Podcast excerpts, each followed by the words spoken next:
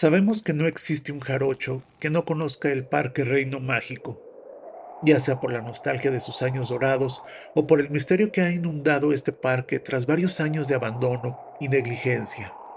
Es por esto que toda persona que vive en esta ciudad conoce al menos una leyenda de este lugar. El origen de todas las leyendas y misterios sobre este lugar surgieron desde antes de la creación del ya famoso Reino Mágico, debido a que antes de existir como parque de diversiones, en este lugar se encontraba el cementerio particular de Veracruz. Este panteón se extendía desde el actual Camposanto, ubicado en la esquina de Avenida Díaz Mirón y la calzada de Armada, hasta la calle La Fragua, y abarcaba los dos terrenos, el del parque y el del panteón. Sabemos que el cementerio existió desde 1913 hasta 1959, en donde miles de veracruzanos fueron enterrados.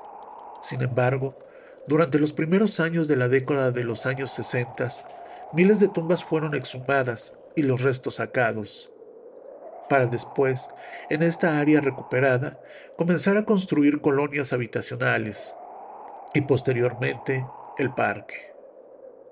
Debido a la importancia que tuvo el extinto cementerio, algunas personas de mayor edad aún se refieren a esta zona como el Panteón. Tal vez es por esto que las leyendas que posteriormente surgieron en torno al Reino Mágico se relacionan con los muertos que fueron sacados de esas tierras, y se cree que los espíritus de estas personas aún rondan el parque ocasionando sustos a quienes son testigos.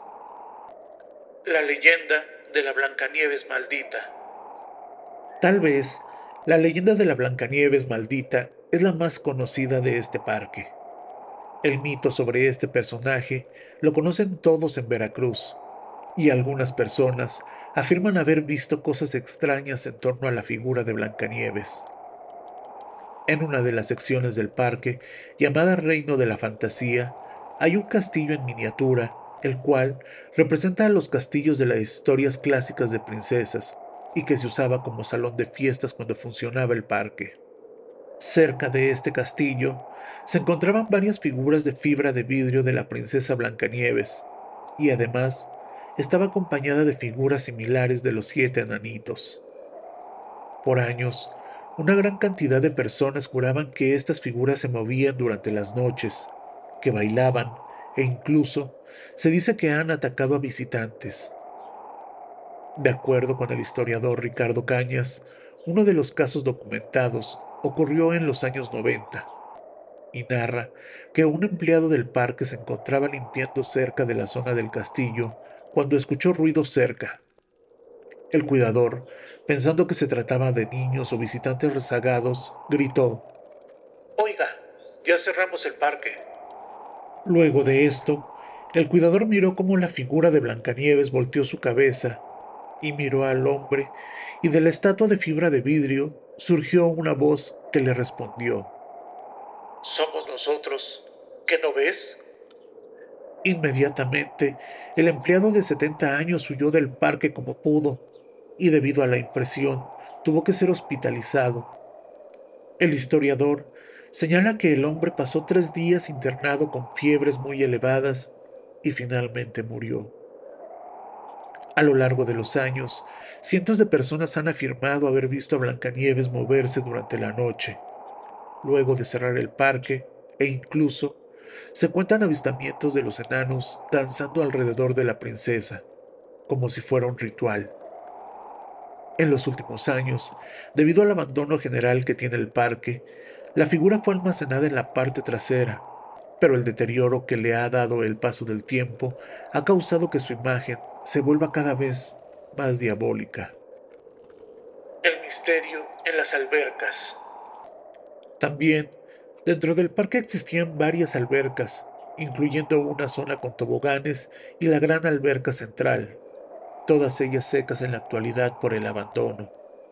Pero en los años de apogeo que tuvo este famoso parque de diversiones, Todas estas zonas se llenaban en los meses calurosos del año y cientos de familias abarrotaban las albercas, refrescándose en el agua y lanzándose de los diferentes toboganes. Sin embargo, Algunas personas afirman que durante su estancia en el agua sintieron manos que los arrastraban e incluso algunas personas se atascaban en los toboganes de forma misteriosa a pesar de que funcionaban correctamente. La alberca principal del parque no tiene más de un metro y medio de profundidad. Sin embargo, algunas personas cuentan de que de pequeños estuvieron a punto de ahogarse, ya que una fuerza invisible les impedía salir a la superficie. Por fortuna, estos incidentes no derivaron en ninguna muerte, pero sí causaron susto y miedo entre los visitantes de aquella época.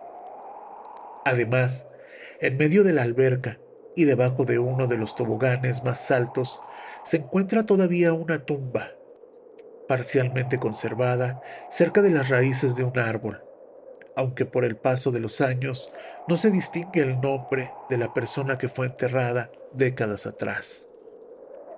Tragedias en las ferias del parque.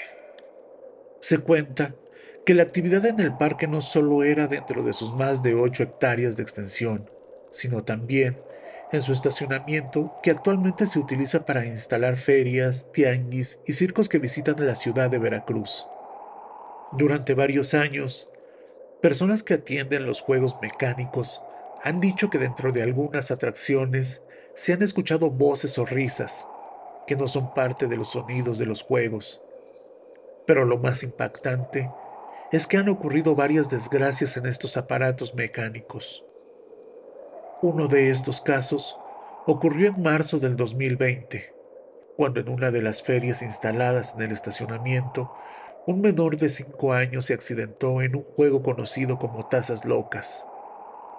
Esto sucedió al momento de iniciar el juego, cuando el menor cayó debajo de la estructura, pero a pesar de los gritos de los padres y testigos, el juego seguía funcionando, ya que el encargado se alejó de los controles, pero minutos más tarde fue apagado.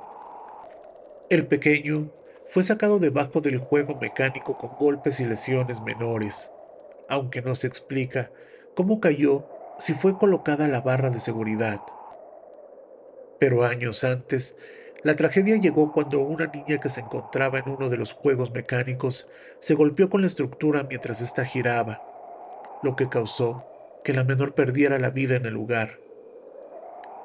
Lejos de las ferias, también han ocurrido otras desgracias, como el caso que sucedió en marzo del 2017, cuando un trabajador se encontraba limpiando una zona cercana a la barda trasera del parque, la cual súbitamente cayó encima de él dejándolo atrapado. Debido a las lesiones y la cantidad de tierra que cayó encima del hombre, este perdió la vida.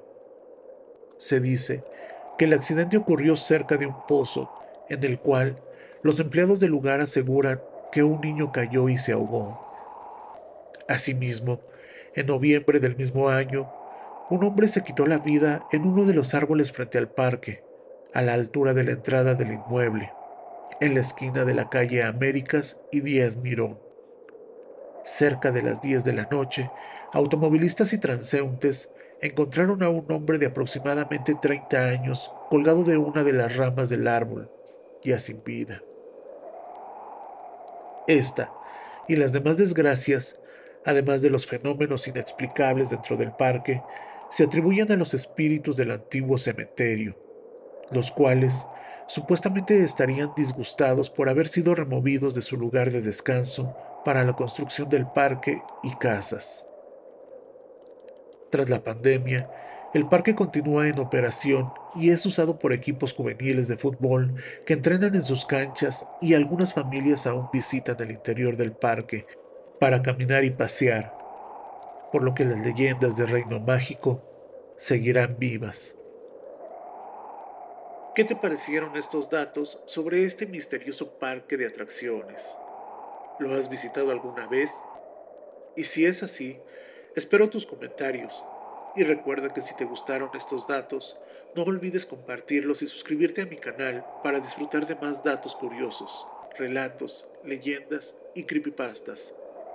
Y si tienes algún relato que quieras compartir o quieres que hable de algún tema en específico, puedes escribirme al correo relatos de leyendas gmail.com.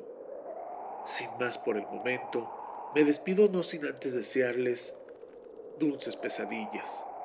Buenas noches y hasta la próxima.